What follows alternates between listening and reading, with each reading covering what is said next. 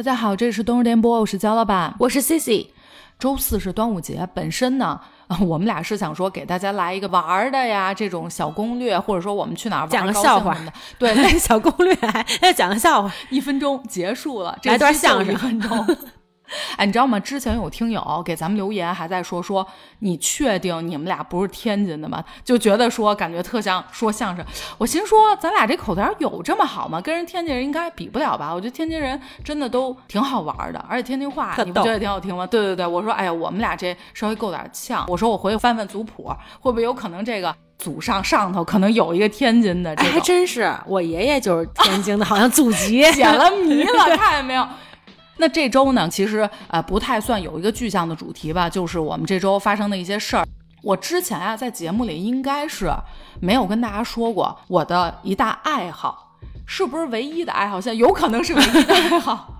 我不知道现在有多少年轻人，包括说多少，哪怕是咱们这种中年的这种岁数，有没有喜欢看电视？我是那年轻人啊，你是那中年，就真正爱好是看电视，就非常喜欢看电视。我身边的呀。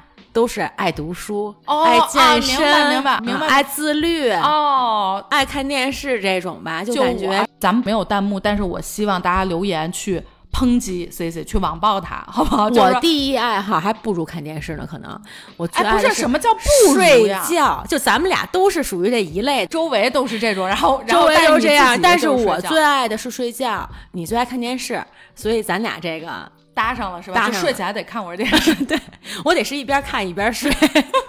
那天呀，我在看电视的时候播的一个类似于社会语法的这么一个片子，讲的是什么呢？北京市女子监狱的这么一个事儿。人家主要是突出什么呀？就咱们这个党的关怀。监舍的工作人员对咱们这个服刑人员的关怀，对他们的一个帮助，大概是讲这个。但是我这一提起来，就想到了是，还有未来咱俩不会也是狱友吧？我想跟大家说说，我的点没在这上头。当时提到了一个受帮助的服刑人员，就是受到关怀的服刑人员，他的这么一个事儿。我跟大家讲一下她的这个故事啊，这个小丽呢，她等于有一个谈了大概四五年的男朋友，关系还是比较稳定的。然后突然间有一天呢，这个男朋友跟她提出了分开这个事儿，她呢一下可能情绪也比较激动，意思就是说到底是为什么，她要究其原因。男朋友呢可能也想对她相对比较坦诚啊，就说。我确实觉得咱俩不是说特别合适，那么正好当下有一个我觉得更合适的，就是我们能不只是恋爱关系，可能可以长远的走入到就被绿了。你这个还这个，但是这个确实咱们不知道啊，但反正是这么一个事儿。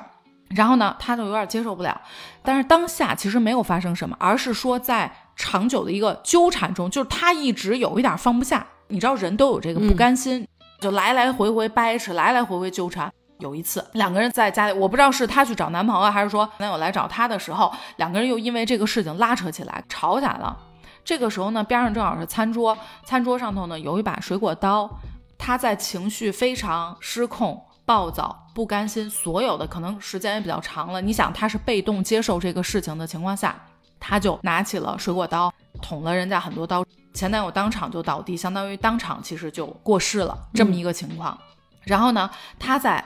干完这个事儿之后，转身打开窗户，一跃而下，要自杀，就同归于尽。没错，但是巧么巧的，他没有直接摔到地上，正好底下有辆车，他等于相当于砸人家车上了，他就没死。最后呢，高位截瘫，就他只剩两个胳膊、手和脖子以上的地方可以动，相当于他的结局也很惨烈，他没走了。判了他应该是无期，其实这个也挺受折磨的，没错，终身监禁的这么一个情况。具体这个片子想要表达的，咱就不说了，因为我的点没在那个上头。反正呢，他是中间也经历了病痛啊什么的，又没有条件去治。监狱通过种种协调呀、捐款也好什么的，确实是帮助他把这个事儿给干了，就送温暖，有点这种感觉，相当于是一个自述，是为什么进来的嘛。那么我当时看了之后，我就觉得说，哎呀。每个人其实你会经历可能无数段不同的感情关系，像现在咱们提起来，比如说，哎，我初恋怎么怎么着，或者我其中有一位就是一个一带而过，或者说正好提起来的一个事情，他可能只是平时咱们根本想都没想到，没错，就是一段简单的经历，但是对他来说，由于他当时情绪失控导致的这个结局，他现在为了他的这个过错付出的非常惨重的代价。那么这个事情他这辈子永远这一生就过不去，因为他就留在了当下的那个原地。为什么呢？你每一个人，哪怕你之后，我不知道他这个情况会不会有可能，哎，对对对，这个咱们不清楚啊。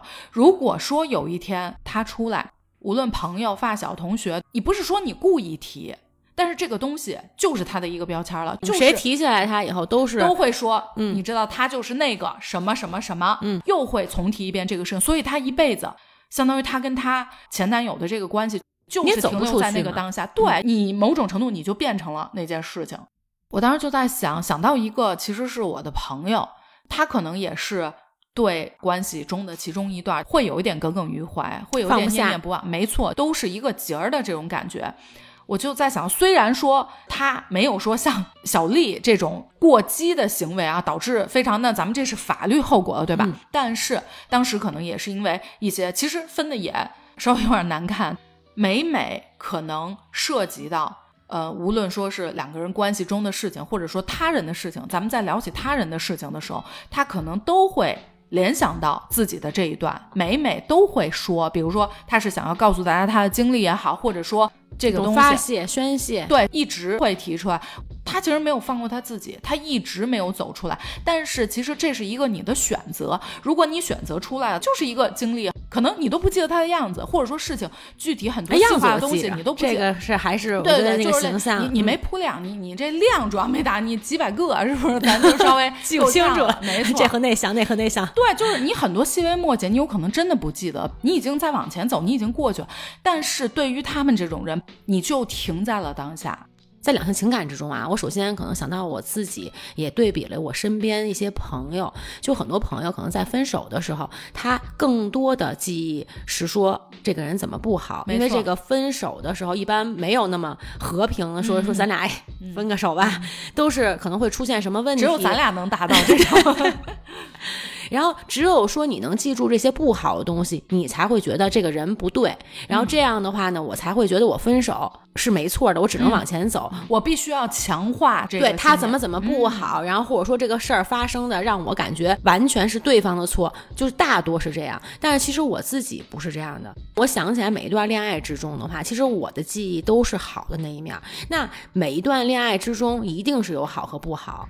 我的这种可能是思维也好，还是处理上，我觉得是自己很轻松，因为那个毕竟是你跟他共同的一段时间，然后那个里面不好的是一定存在的，但是好的那一面也是你自己好像对自己的一个认可，所以呢，你每次都会看到对方身上的好，就比如对他的不好我都淡忘了，我是这样的。刚子，咱俩分开吧，因为你太优秀了，你对我巨好，哎，我真的是这样，所以咱俩分手吧。就是我的记忆，分手可能我也会淡忘，因为每一段感情之间，我会有一段时间，就是我清空我自己，把自己调整到一个零的这么一个水平线上，然后我再重新再去谈一段恋爱。所以现在回想起来的话，我觉得是自己是快乐的。人很难避免的是什么呀？在当下情绪非常上脑的时候，你其实很难控制住它。所以我非常佩服一类人是什么呀？这也是我真的特别想达到的。情绪真的是需要去处理的吗？是需要去解决的吗？可能并不需要。你需要解决的是事情，而不是情绪，因为情绪你解决不了。但是这个很难。对，就是我就是说非常难。对于我来说的话，我小的时候是非常暴躁的，就是我今天不高兴。就恨不得全世界都得围着我转，对，性格是极有棱角那么一姑娘。但是我是刻意去改变了，可能改变了我的思维，或者说可能现在也会，呃，行为上也会有一些变化。但是我觉得改自己特别难，特别难。我怎么改的呢？真的是因为豆豆，是因为小的时候可能打小孩这件事儿，那我们小的时候太家常便饭。对，然后但是现在的话，觉得好像大家都不打小孩了，但我身边啊还是。基本都普遍现象是打孩子。我当时呢下了一决心，就是我不打孩子这件事儿。但是你说小孩儿和小孩有什么区别吗？没有，他一定是有。让你高兴的时候，又你生气的时候，而且小孩的这个让你生气那个点基本上都一样。而且你在那个当下面临的是具体的问题、具体的事情的时候，你真的很难控制不住自己。你那个火已经窜上去，你说你怎么给它浇灭？你总得有一个东西能给它浇灭。是的，但是我就是因为这件事儿，所以我后面把整个的一个情绪和行为我是分开的，因为我告诉自己就有一个圈儿，就不管发生什么事儿我都不打他。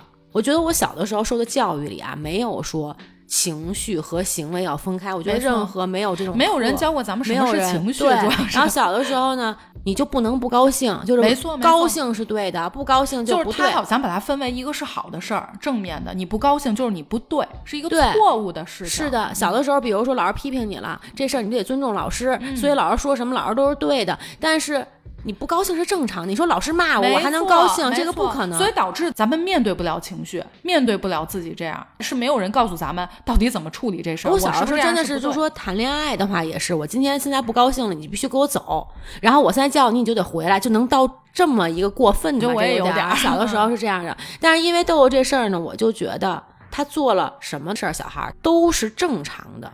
那我现在不高兴，我也是正常的。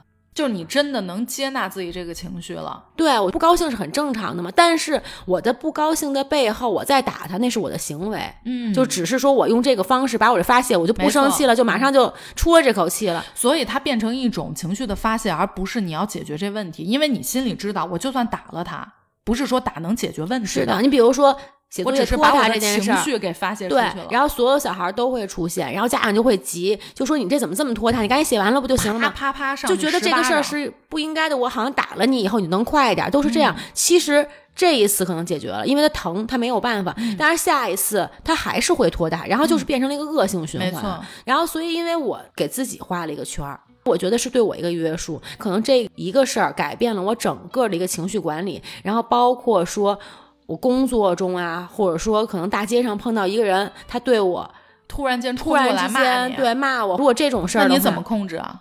这我怎么约束自己？我觉得好像是一个家教，用这个来束缚不是你别跟我们说这没用的，你跟我们说怎么解决。我今天就是碰见这问题，这人冲过来骂我，然后我当下那火就窜起来了，我边上有根棍儿，那我现在该怎么把我这个我觉得他是这样的一个人，嗯如果我有什么做法，我就跟他一样，就是你会扭转这个思路。我马上就可以。我就觉得我是一个有教养的人，就是我自己首先是对我有一定的要求，有一定对，的所以你不管你做成什么样。啊，我可以跟你说道理，但是如果说其他的，我不会在行为上有什么。当然，我肯定是不高兴了。如果碰到这么一个人，谁都会不高兴，不能说我觉得哎 挺好，咯咯在那儿乐。对，不可能，我也会不高兴。如果真的碰见这种事儿，咱也不能说咯咯在那儿乐。你要乐，我怕那人更激动，上来直接踹你。真的，你说是不是拱火啊？当时小的时候，我隐约记得有一个什么事儿，然后呢，可能就是微笑还是什么的。哎，我发现不行，哎，对方更拱火，他老觉得我有点挑衅。但其实你是在让自己平静，可能给对方的一个感觉，对人 是就得踹你了。你有没有发现，人都是原谅自己很容易，但是你不会原谅别人的。就如果同样的事情发生在你身上，跟别人，你很快就原谅自己了。但如果是别人，你就会一直苛责他。你有没有发现有这个问题？是的，嗯但我在大街上吧，经常可能看见两个人吵架，我就感觉，哎呀，甭管谁对谁错，那在咱们看来的话，两个人都差不多，可能是一样的，因为都会骂得非常难听。如果我是当事人的话，跪下了，我 我直接删的。然后，如果我是在这种场景下的话，那别人看我也是这种眼光，就他们俩有什么区别呢？没错没错。然后，但是如果说我可能给自己画了这个圈儿，我不出这个圈儿，那可能这事儿就没事儿了。我骂了他，我可能会更生气。我不骂他呢，可能两个生气的度其实是一样的，并不是说好像我跟他对骂以后我就不生气了，我可能更值得对更值得回味，可能就会引起我可能动手比。较严重的这种后果果是哎，你刚说画这一圈，你知道我脑子里面画面是什么吗？《西游记》就那唐僧，就咱猴哥给师傅本身画一圈，让他别出去，你不就安全吗？他不行，他非得受这个妖精的蛊惑，什么非得出去。你看出事儿了吧？被逮走了吧？是不是？我脑海中一直是这个画面。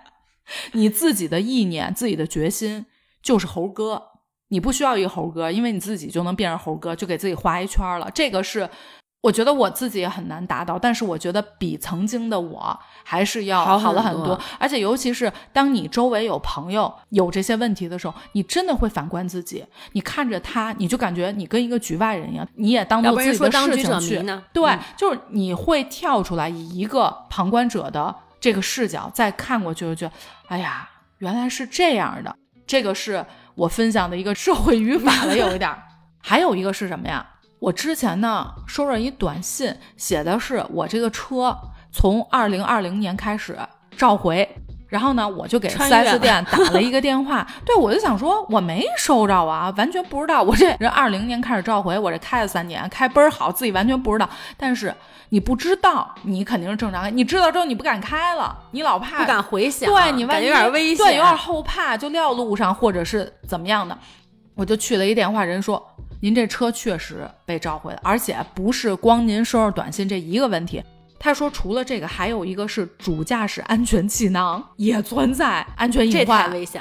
这么一个车辆召回的事儿。然后我也已经约了检查。紧接着这事儿之后呢，发生一什么事儿？我一朋友那天呢，他们聚会，然后呢有点喝大了，我估计啊那个程度多少有点断片儿啊，但是是那种可以自理的断片儿。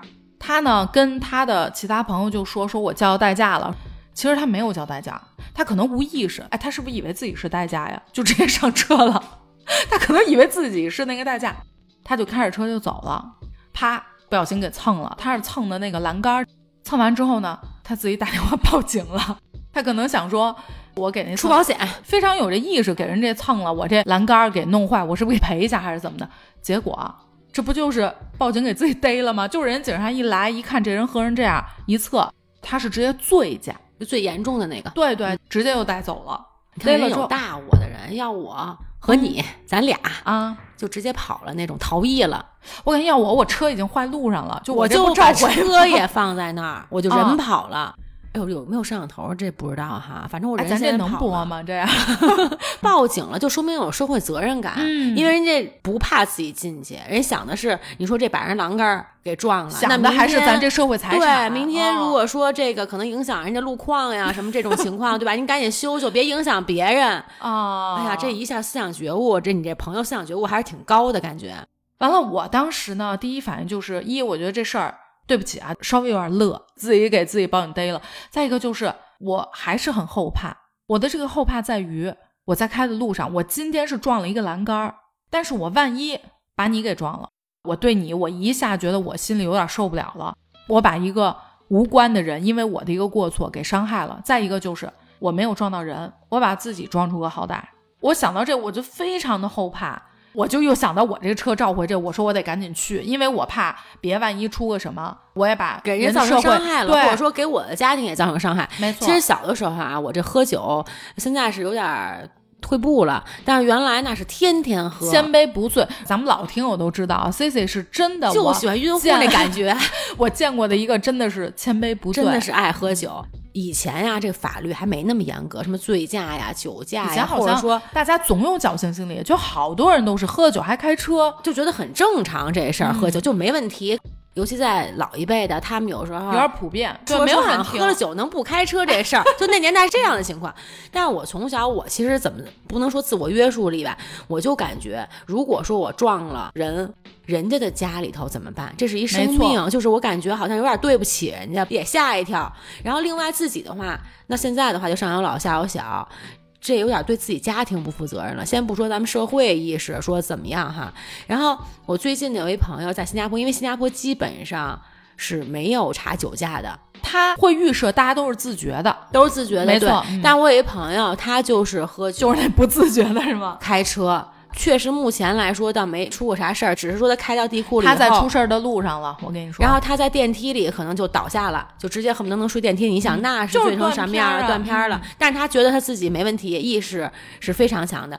然后我前一段时间给他打一电话，我就跟他说比较严重。我说，因为你现在在咱们是同龄人，对吧？都是有老人和孩子的，不知道你碰到另一个人还是怎么样。如果你自己出了事儿，那你的家庭怎么办？没错，就是他们怎么生活。然后现在北京啊，还有一种什么呢？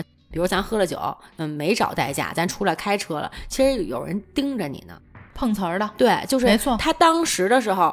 他就看好不理你，对，嗯然后等到你开到一个什么没有车呀、没有人的地方然后他就可能拐个弯什么的，他故意来碰你这车，人家不会停下了吗？人家知道你喝酒了，对，然后他知道你不敢报警，对，他就敲诈你，就是你要报警了。你想现在很严重，对吧？咱们这边，你报了警以后呢，你不就被逮了吗？对，所以这时候他跟你现在是要三千也行，三万也行，而且有可能现300在万也行。对，而且那三百万可能倒不至于，三百万我先进去住住 啊。比如说你三万这种咱们能给的，你肯定是不愿意说我再进去了。人家就职业干这个，人家有备而来，一套全都是齐的，就等着你上钩呢。结果你就上钩了。那咱俩买机票吧。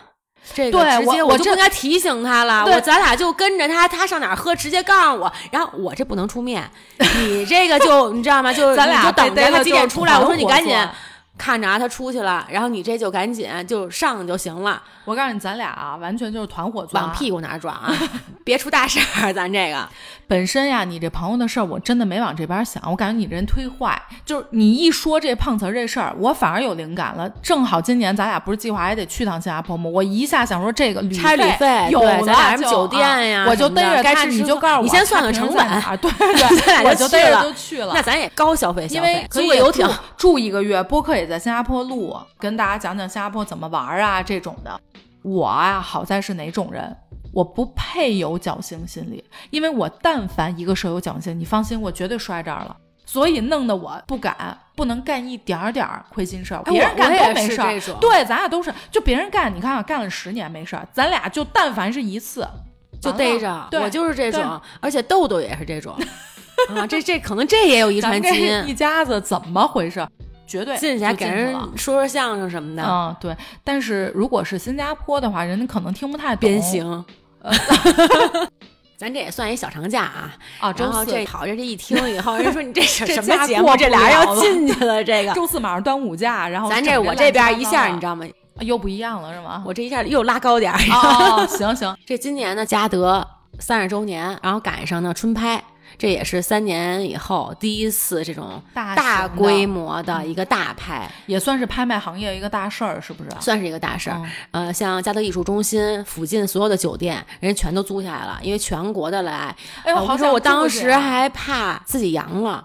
因为哦当时那场面，现在可能戴口罩啊，也不是说大家对都戴上，然后但是全国来的，你想想这场景上，你去了以后，那都是叫好的，都欢呼喝彩的。那你戴口罩了吗？我开始没戴，哦后来我一下，哎不行，这人越来越多，我这也戴上口罩了。嗯，我有点期待你手阳，那天晚上呢是大观书画，基本上都是什么最重量级的了。，呃对，几百万、几千万，甚至说出几件上亿的拍品，嗯就这么一个。我都觉得我不配听，就你光跟我说，我都觉得我不配听。但是看这个拍卖啊，它不花钱，哦，我觉得这那我也觉得我不配，我有一种就是可以，可以，可以。哦为什么呢？？这个氛围是一什么氛围呢？嗯主要跟你的演唱会啊就跟咱们上期聊这个演唱会有点是一你的意思样的不相伯仲是吗这你？去了以后，感觉那个澎湃，就内心简直那激动，你知道吗？哦上头这种感觉是一样的。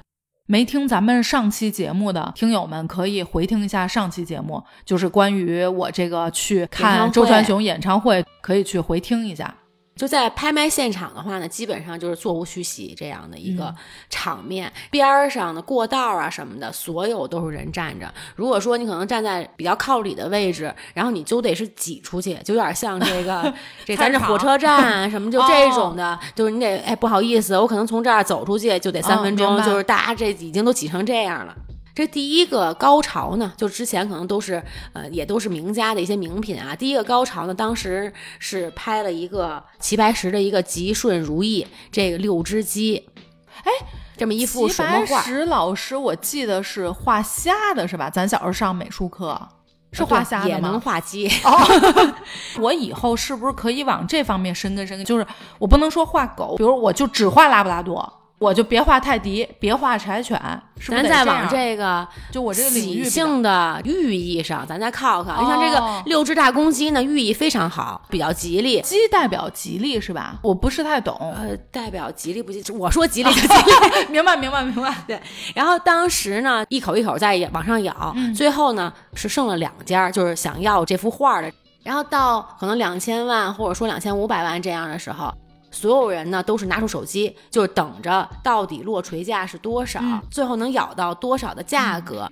另外呢，可能在追加的过程中，可能稍微给人家考虑思考这么一个时候呢，大家全场可能到一个整数开始欢呼了是吗？就开始鼓掌了。哦，到最后的价格的时候，大家都很安静，因为又会很期待，然后可能哦两千五百万的时候拿出手机，觉得哎差不多行了，还没到，还没喊停，那这时候到三千万了，可能大家又觉得哎呀，这是不是差不多了多了？然后继续，最后落锤价是三千六百万，那成交价格就是四千一百四十万，这也当时是第一件比较。在价值上价值上第一件比较高的哦就是这个是你印象比较深的，就第一个小高潮是吧？哎，当时啊，我看了以后，我说哇塞，这六只大公鸡，我平均算这一只得多少只钱啊？我说这得买多少只鸡呀、我就记得咱小时候是不是美术课本有那虾？那虾比鸡贵吗？一般来说，海鲜是比这个禽类贵点儿的。我不知道说咱们那个那可能得贵点儿。这我就好好看看吧，看看咱这六只鸡跟其他咱们平时吃那鸡有什么不一样呀？人家这真的是一比啊，这点睛之笔，就感觉那鸡活了，我就感觉这我也能画出来。呃是的，那个灵动啊，到这价格，我看着那鸡就有神，怎么看怎么顺眼。你不觉得咱们都容易这样吗？就是说结果导向。今天十幅画，我告诉你，其中这幅是名画，你怎么看就这幅最好，你其他你都 觉得一般。但如果我要不告诉你，可能你会有一个也看不出他的眼睛哎跟别的不一样没错，没错。这也是续上咱上期那节目啊，上期我看了一个仁义的一个戏，就觉得感觉哎不错，我又订了一个讲古董的玩家，哦，就是这个很有名，人对这么一个大戏，你这最近这个文娱生活有点过于丰富啊，反正也都没带我，又是好嘉德大拍，完了又是话剧仁义的大剧，全都看上了。但凡不带我的，我觉得你生活都挺多姿多彩。你瞅瞅我这个，又是又是这，你这个进去咱俩一下就都拉开了。我就只配在家看电视。您这好家伙，你能不能稍微带着花里胡哨的来全来了。看完玩家对面嘉德这么咔一拍，也是讲拍卖的，嗯这个是讲瓷器这么一个故事。这个戏啊，改天咱这个好好详细的讲一讲。中场休息的时候啊，我说买个水，结果赶巧的是呢，他有一书店，嗯，我说我翻两眼，假不假事儿？结果翻开一看是什么呢？这书啊叫《岁月谈网录》，然后是一个哦北京人艺口述历史创院的这些艺术家，然后他们一些故事，一一些故事，然后呢被人整理出来，然后出这么一本书。这么一翻，哎，我这小香手 翻到了我爷爷，真巧，就是他在仁义呢有一个艺名，除了他这个名字以外，是叫丁道长。因为哦他是做道具的，道具组组长丁道长，丁道长 梁文道老师道长，俩都是道长，就不一样的道长。我说那咱来一本吧。回去了以后呢，我就看一下我爷爷，当时呢确实也是哎挺震惊的，嗯就感觉有点意外，对有点意外。然后我就马上爷爷小的时候那些形象就全都在脑子里浮现出来了，3D 就陪他去坐他车后头，嗯然后他带着我去干嘛去呢？取工资。那时候候发钱的时候，对对是有一工资条，白色的，然后写固定的是什么什么地方，你对得拿着然后你得去财务去那个领工资，就反正小的时候很多画面就呈现出来了。我在这儿得插一句啊，如果说是新的听友，咱们回听一下，其实我们在往期的节目讲过挺多关于爷爷的故事，包括仁义。哎，我记得有一期，当时咱们讲那个仁义家属院门口那小卖部，那是是不是解忧便利店还是什么？对对对，大家可以去回听一下香槟酒关于 对仁义爷爷的文化，所以后来也影响我一生。这个 又开始瞎说。爷爷心说我们做到这都不喝酒，睡懒觉，你看我爱睡觉也练上了，因为确实那时候你想演完戏，当时的时候。再开个会总结一下，确实就后，半夜然后那时候可能交通也没那么便利，骑个自行车，然后到家里头比较亢奋的一个状态，嗯然后早上起来就睡个懒觉，所以院里上午基本上是没有什么声的。嗯嗯，这可能还真有关系。你看，我有可能就是随了我姥姥爷，所以就他早睡早起八点半，我从小你知道吗？睡懒觉，嗯，主要是怕这小的时候性格这风气，你知道吗？罕见上院里头，怕影响人家，所以你就睡吧。嗯然后书里头呢，当然故事也是比较多啊，但是给我印象比较深，也比较我觉得有意思的是什么呢？讲讲。就是当时他可能是一个采访的形式，他就问说这个道具工作中呢遇到最大的困难是什么？然后我爷爷呢当时就说说好像没有什么困难，为什么呢？一个小故事启发了他，这个故事让他一生都能踏踏实实工作。哎我想，哦哎呦，这什么故事啊？这我也用一个小故事能启发我一生。咱爷爷在那个年代看了点什么成功学什么的，他也是听别人说这么一个故事，嗯就有一个戏里头呢有一个场面，这场面呢是要做一个利剑斩玉杯。剑去砍这个杯子。咱这主要没字幕，你知道吧？不太好弄，就是一把非常利的剑要去砍这个用玉做的杯子，对吧？啊，是这样，那这不可能呀！你想，这一刀是咱好找，对吧？对但是你这个杯子，你这玉的，怎么能就给它一下从能头劈进去啊，劈到底下，劈到底儿呢？对对。要你，你拿什么做呀？我得上大关偷一个，我得上人那拍卖。我这个人就是有点笨，思维也比较局限，可能我第一个想到就是可能是不是纸杯，然后最后人家呢是用一个绿萝卜啊、哦做了这么一个这个杯子，哎，这是怎么想出来的？而且呢，它这个萝卜你想把它掏空了以后，嗯。灯再这么一打，本身颜色很对吧？像，对对对，因为它是青对，萝卜嘛而且你这个刀不用说很利，咔一下、哦一下对对。就能给它劈开，然后也会呈现出这个玉的光滑，这嗯光泽呀什么的，这感觉哎是那么回哎，事儿。对对对，所以我爷爷听了这个故事以后呢，他就觉得做这个道具工作是思路不能受约束，嗯就像比如说咱们想这些传统的塑料泡沫也好，或者什么的，可能都达不到。对，这个呢启发了他，所以他一辈子因为这个故事的启发，就踏踏实实工作，勇往直前。我感觉呀，真是人家这种实力的鸡汤是吧？咱们平时看见都是一个文字，人家这个哎，确实我也回味了回味。我觉得咱爷爷啊，可能看完这故事之后，格局打开的感觉。你记不记得咱们有一表情包，格局打开，脑洞是不是？一下打开了，对然后所以做什么我都觉得好像世界上一定是有能做出来的，这个一定能解决。料，对，是的。嗯然后另外的话呢，就是人家问他说，就是你能教给年轻人什么？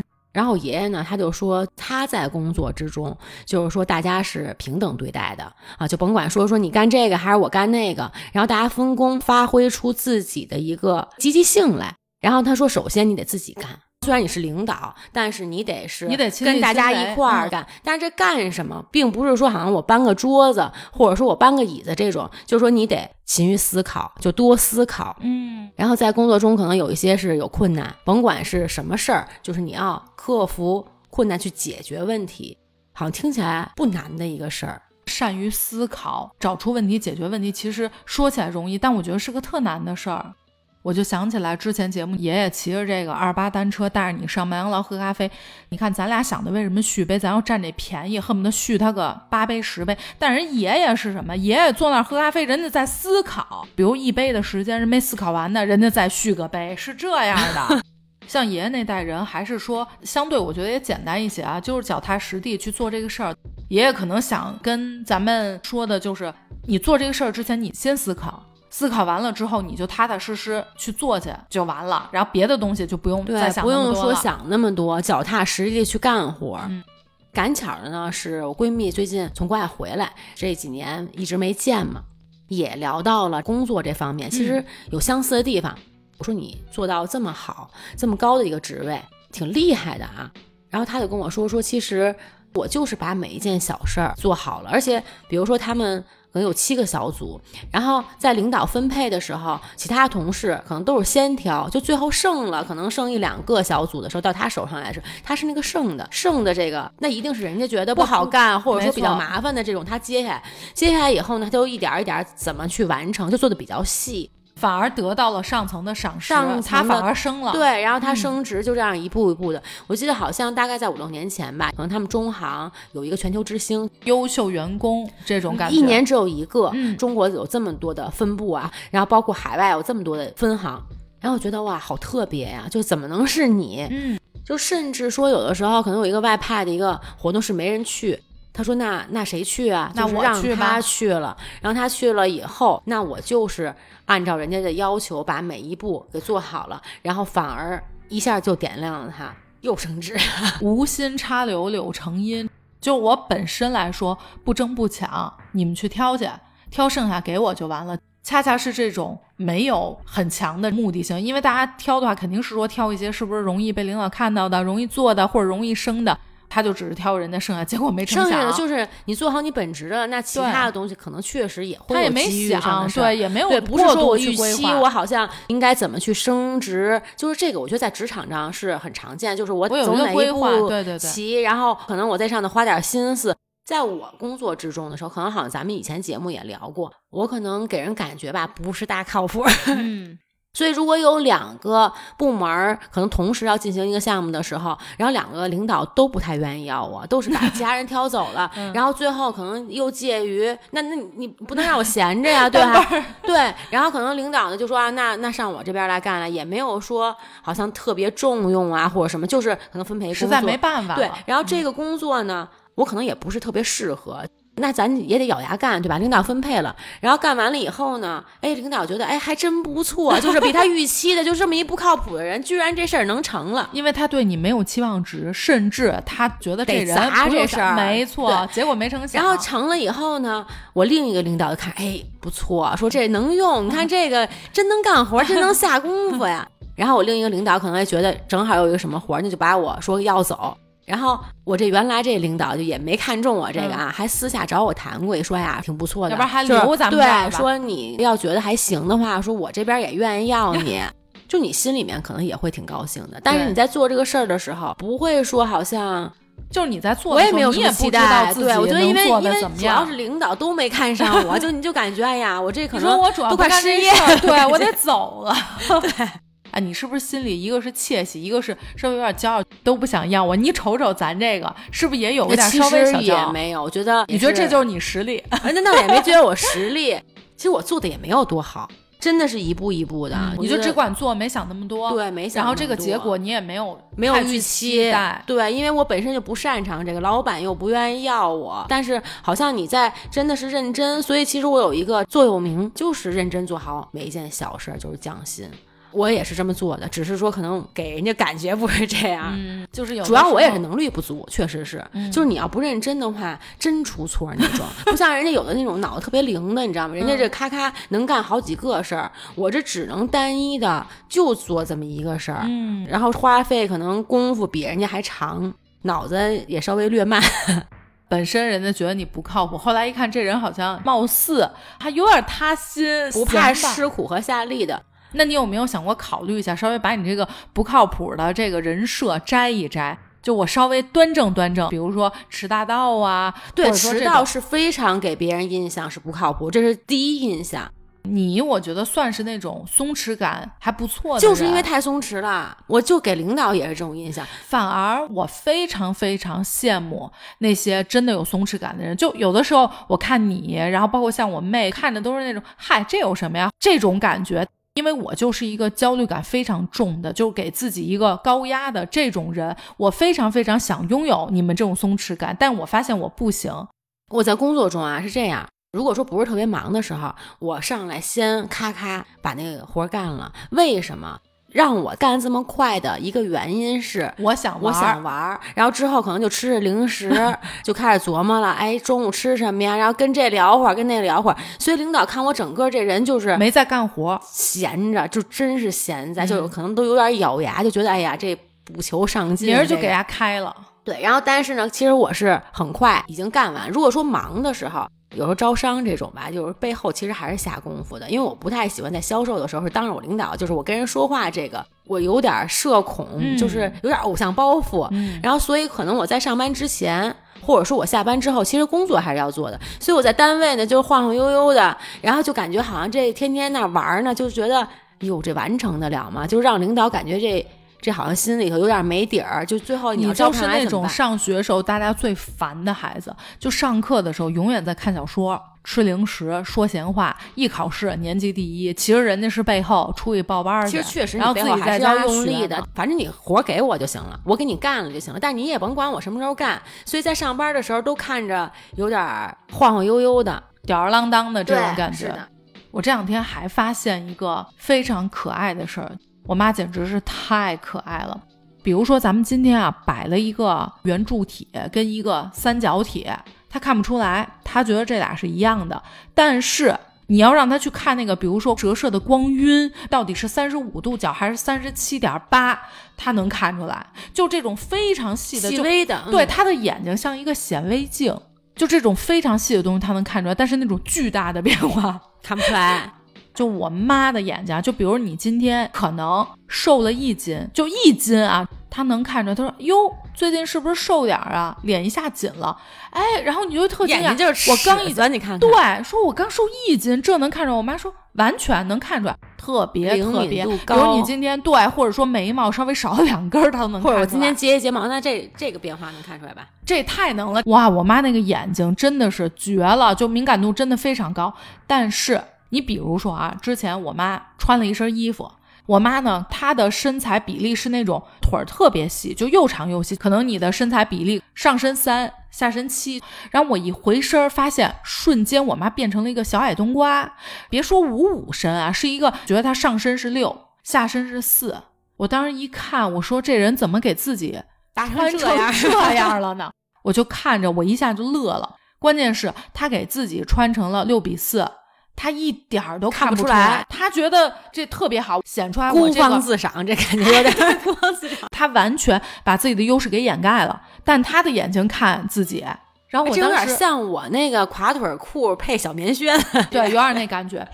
我真的就觉得特可爱，就剧逗在咯儿咯儿乐。我觉得关键他还不明白对他这个这个点，哎，我跟你说，我太能理解了，因为我当时没觉得我穿上怎么着，等我见了你跟佳佳以后，哎，俩人简直乐得不得了。然后我还说我这挺搭的，挺合适的，从颜色、面料什么的，我就感觉我特别配呀。我觉得可爱的点是什么呀？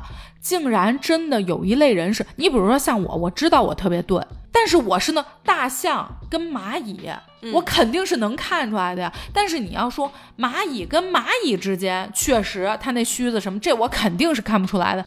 但是我妈竟然是这种小蚂蚁须子能看出来，各种变化就少个零点三七八度，极高，对这个都能是有一个看出来天赋的，我感觉这也算是一个比较特别功，能对对对，但是巨大的差异看不出来，所以我觉得逗的是在这儿。就咱们一般人是巨大差异肯定能看出来，但微小的肯定看不出来。哎，它是反着，那人家这是特别的一个地方。我突然想起一句话：上帝为你打开了一扇窗，一定会给你关上一个门。但我妈这属于打开了一扇窗，但是另一个拿水泥给糊上了。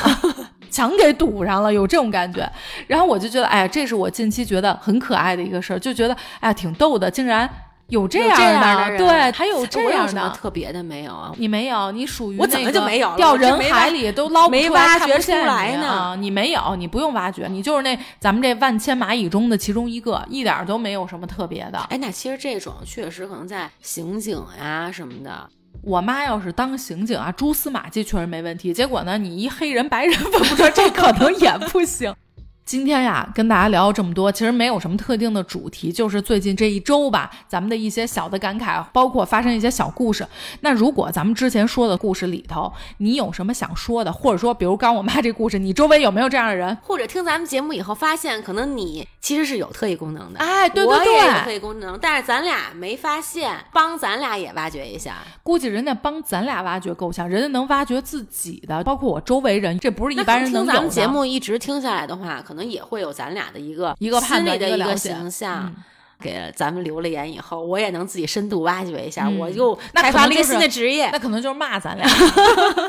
大家一定一定给我们留言互动起来，除了留言、点赞、分享、转转发、发关注、订阅，全都给咱们走起来。